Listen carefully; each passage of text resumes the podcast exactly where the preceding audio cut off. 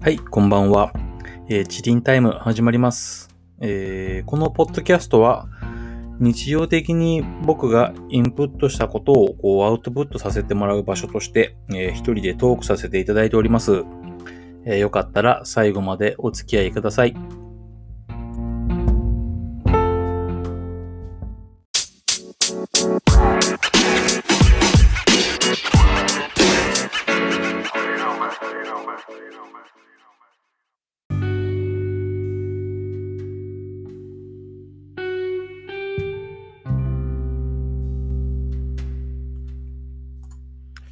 はい、えー、こんばんは。えー本日は7月の28日、時刻は7時45分を回った頃です。えーご無沙汰してます。ご無沙汰かな？えっ、と、ちょっとね、前回の収録から、えーちょこちょこね、こう撮ろう撮ろうと思っては、こう準備はしてたんですけども、うん、ちょっと忙しかったりとか、あとはね、こう、まあ、オリンピック始まりましたよね。そういうこともちょっといろいろと話したかったのと、本日は、えー、自分の中ではもうすごく楽しみにしていたフィッシュマンズの映画をね、見てきたので、そのことも今日話させてもらいますので、えーよかったら最後までお付き合いください。えーっと、まずね、えーオリンピック開催されましたよね。本当はオリンピックを開催した日に、こう、撮ろうかなと思ったんですけど、ちょっとね、もう少し時間経ってからでもいいかなと思って、うーん、まあ、こう、いろんなオリンピック開催にあたって、うーん、前日とかにいろいろとこう、ラーメンズね、元小馬券がこう、まあ、辞任か解任か辞めて、小山田圭吾の一件もあったりとか、いろいろと問題がある中で、こう、SNS の中でも、本当に賛否ありましたよね。まあ、あの、擁護するしないはもう、今は置いといて、もうオリンピックをやらない方がいいんじゃないかっていう人もいたし、うん、で僕も実は、やるやらないは置いといて、あんまり興味はなかったんですよね、実際。あ、やるんだ、大丈夫なんだ、みたいな感じでした。で、当日、僕ね、休みだったんだっけなあ、夜勤明けだったんですね。で、ちょっと昼間用事済ませて、夕方ぐらいから、あ、夜だ。だちょうど開会式始まる時間ぐらいに、何気なくテレビをつけて開会式が始まった時に、そう、もう、まあ、釘付け、そこまであの演出とかがすごいとか、僕は、でも、そう、結果感動しましたね。感動したっていうのは、そう、やっぱ選手たちも、こう、ね、これからメダルを狙って頑張るっていう人たちのこう、表情を見たりとか、うん、あのー日本の芸人さんからいろいろと出てましたよね。うん、で、結果良かったなって。うん。で、それでも、こう、叩く人は叩くけど、もう、そう、こう、今、うん、この時点でメダル、金メダルもいろいろ獲得したりとか、そう、スケボーもそうでしたし、みんなこう、最後に、こう、大会やらせてくれてありがとうっていう風な気持ちでいっぱいな感じがしますよね。で、そう、あのーこれは年なのかな？僕、どちらかというとスポーツ好きで、スポーツ全般に見れるんですけど、もともと。でもだ、本当もう、幅広いジャンルで、こう、頑張ってる人見て、こう、感動する。昨日はだからソフトボール、金メダル、はい、取って、うん、見ちゃいましたよね。そう、仕事中でも少しこう、テレビついてれば、こう、目を、目をやるようにして、うん、頑張ってくれって思ってましたね、本当に。うーん。なんだろう。うーん。まだそれでもこういろいろと問題はあるでしょうし、コロナの人数が今日はもう3000人近かったですよね。2800人ぐらいだったかな。でそんな中で、うん、これは、あんまりこう僕が言うと、僕自身も気をつけなきゃならないことだし、僕の友達にも言えることになってくるけど、うん。我慢できてない人いっぱいいますよね、やっぱり。うん。オリンピックがやってるからこの3000人って数字だけじゃないと思うんですよ。実際は。うん。気の緩みっていうのがすごい出てると思うし、今日南海キャンディーズのしずちゃんが2回目のコロナの、コロナの感染ね。ウイルスってやっぱそんな簡単、舐めてちゃダメなんだなって思いましたよね。だってまだ前例がなかったこうウイルスだから、ワクチン打ってるから大丈夫、一度なったから大丈夫っていう問題でももちろんないですよね。ねえ、これで亡くなる人ももちろんいるし、うん、浮かばれないなって思いますよね。そう、僕の地元も増えてますし、今、今一度ちょっと気持ちをね、うん、ちょっと切り替えて、うん、我慢の時なのかなって 思いましたね。はい。そうだね。で、まあちょっと今日早速本題に入りますけども、えー、フィッシュマンズ見てきました。うん。あの、もうこの僕の喋り方聞いてもらうとわかると思いますけど、最高でしたね。うん、何が最高だったかっていうと、これで好き嫌いもちろん、あの、賛否両論あるっていうわけじゃなくて、あの、フィッシュマンズが僕好きだから、純粋にこう見れたんですね。あの、要は、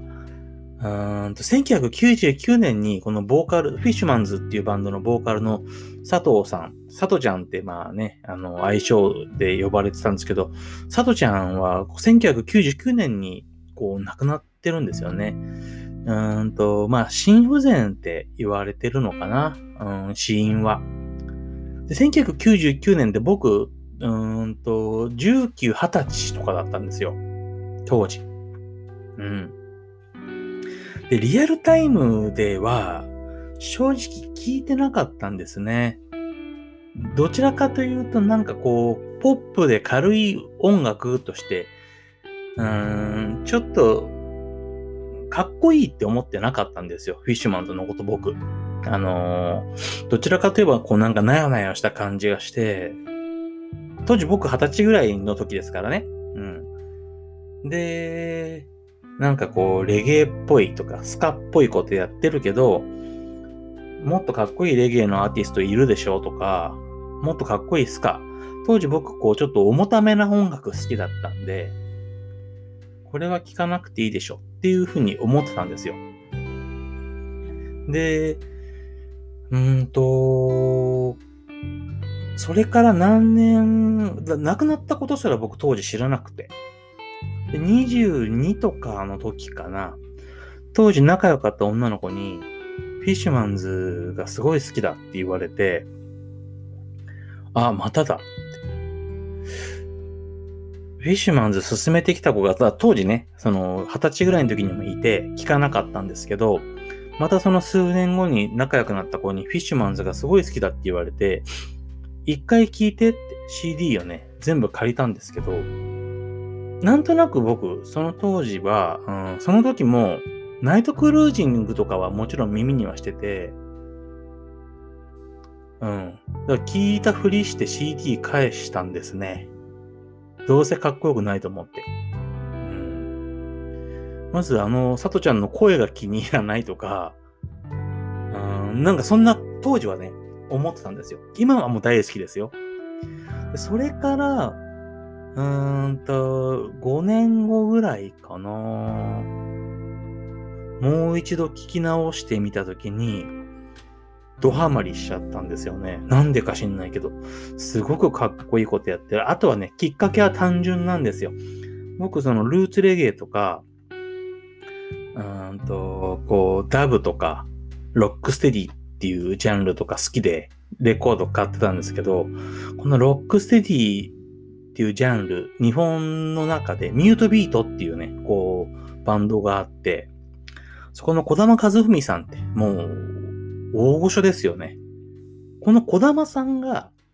要は、えっ、ー、と、フィッシュマンズの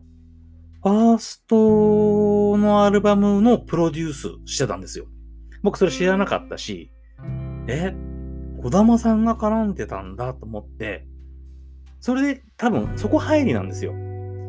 で、聞いてみて、あ、ちゃんとレゲエやってんだと思ったんですよね。そこからですね、聞き出し、聞き直したの。で、今日その映画見てきた時にも、まあその話もしてるんですよ。レゲエをやろうって言ってバンドを始めて、小玉さんにお願いするっていうところも話があって、小玉さんも今日出てて、うーん、すごい嬉しかったなそうなんですね。すごいいい映画でした。そのね、今日3時間映画が3時間あったんですけど、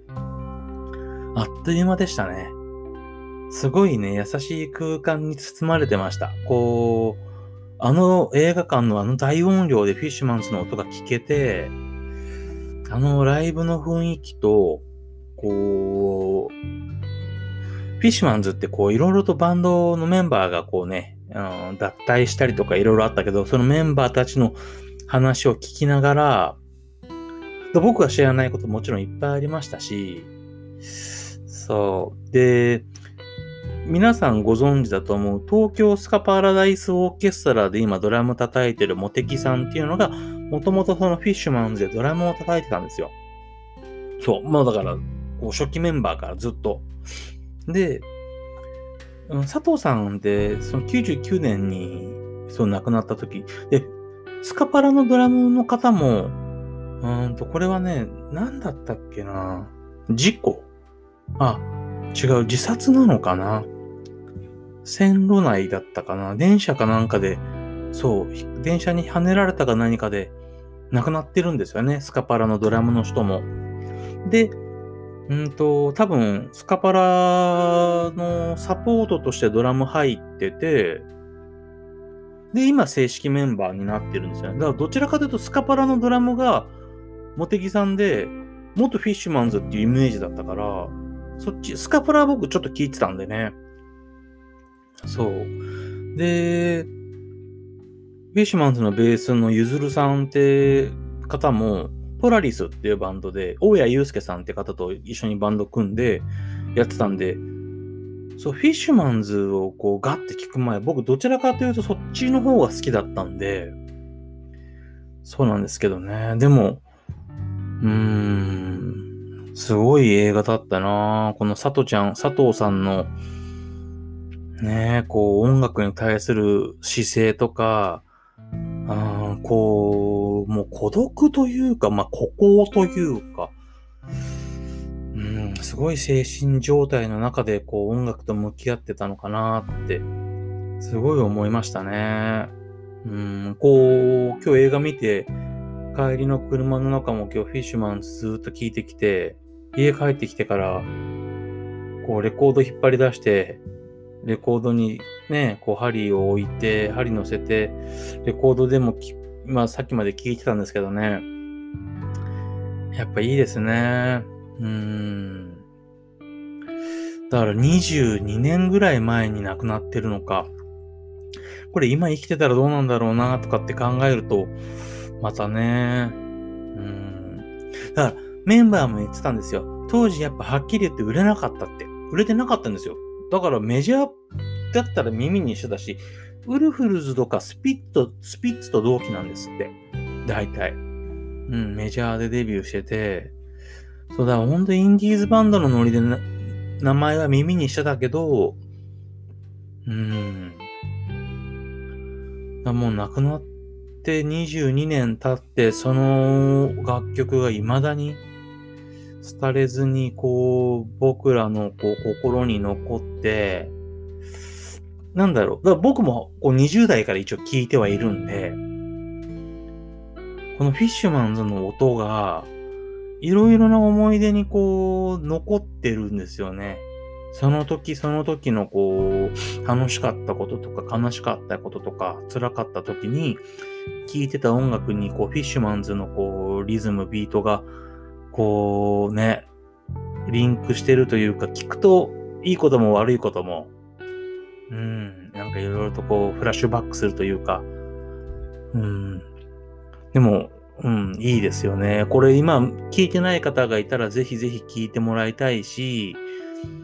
そして映画も見てもらいたい。これ絶対にね、映画館で見た方がいいと思います。あのー、まずあの、うん、ライブ、ライブとまではいかないけど、でもあの音量であの映像が見れるっていうのはすごいことだと思うし、そしてだから、フィッシュマンズが好きでもともと聞いてた方はもう、なおさら映画館で DVD が出たらでいいかじゃなくて、映画館で絶対見た方がいいと思います。うん。ねえ。だから CD とか何これから聞こうかなって思うんだったら、うんと、まあ全部聞くのがに越したことないけど、ポリドールっていうこうレコード会社に移籍をするんですね。遺跡をに出した空中キャンプロングシーズン、宇宙日本世田谷っていうこの3つのアルバムがもうやっぱね、ここからの音、こう、なんだろう。うん、まあこれ映画で見ればわかるけども、変貌したって言ったら大げさですけど、うん、でもまあちょっと怖いか、怖い面もあるのかな、やっぱりだから。こうストイックすぎちゃうのかな。うん。そうですね。でも、はい。本当に今聴いてもいい曲揃いなんで、ぜひぜひ聴いてもらえたらなと思います。そして、こう、もともとフィッシュマンズで活動していた、こう、バンドメンバーたちも今、本当におのおのね、先ほども言った、東京スカパラダイスオーケストラでドラムを叩いてたり、こうポラリスっていうバンドとか、あとはリトルテンポでもやってるのかな？そう。あとさっき僕がこう、好きだ、昔聴いてた、この小玉和文さんっていうバンドでも、こう、活動されたりとかしてる方もいるし、うん。本当にすごいメンバーたちが揃ってましたね。うん、すごかったななんかこう、年取ったせいかすごく涙もろくなって、こう、映画が始まって初めにこう、一曲かかる、一曲かかるとか映像が流れるんですけど、僕が一番、一番好きなのかなみんなね、このナイトクルージングっていう曲とか、イカれたベイビーっていう曲とか好きなのかな？僕はちょっと違う曲が好きで、その曲が一番初めにかかった時に、まずちょっとね、そこで涙出ちゃって、終始、なんかうるうる来るシーンはあるんですよ。うん、最後もすごい良かったし、うん、でもね、良かったです。涙腺が緩くなってるから、オリンピック見たりしても、やっぱ最近涙が出ちゃうし、え、でもまあ泣くことはね、いいことって言いますよね。こう、すっきり、類活っていうのかな。さっきもこう言ったこう音楽がこういろいろと過去の記憶とリンクしていろんなことを思い出させてくれるから、そう、やっぱり、うーん、フィッシュマンズの音楽聴いて、こう、涙が出たりとかっていうのもありますしね。で、この本当にボーカルのサトちゃんがもう亡くなってて、あのー、今、そのスカパラダイスオーケストラのドラムのモテギさん、金ちゃんって方が、こういろいろと過去のことを喋ったり、他のメンバーが過去のことを、その、フィッシュマンドのことや、サトちゃんのことを喋ったりとかして、うーん、なんかもう昔、もっとこういう風に声をかけてたらとかっていうシーンがあったりとかするんですよね。うん。そう、今はまあこう本当コロナ禍で会えない人っていっぱいいるし、うんと、僕も、こう、知人でもう亡くなって会えなくなってしまった方がやっぱ何人かいるんですね。うん、あの時こうしとけばよかったなとか、最後に電話した時にこういう風になんかこう、声かけてればよかったのに、仕事が忙しいっていう理由で電話を切ったんですよね、あの時。うん。今はそう、だから本当になかなかこう、友達とも会えないけど、やっぱりこう、会える時には、会ってこう、面と向かっていろんな話、うん、こう、人の心理状態ってやっぱり、こう、SNS だけでは伝わってこないことっていっぱいありますから、ね最近どうしてるんだとか、うん、辛いことも楽しいことも、やっぱ、こう、共感できることとか、共有できるもの、うん、なんか重たいものを背負っている人は少しでも分散できる。で、代わりに背負ってあげるってことは難しいけども、少しはその2をね、軽くしてあげることとかっていうのもできるかもしれないし、ね会いたいなと思う友達いっぱいいますね、今。うん。ねえ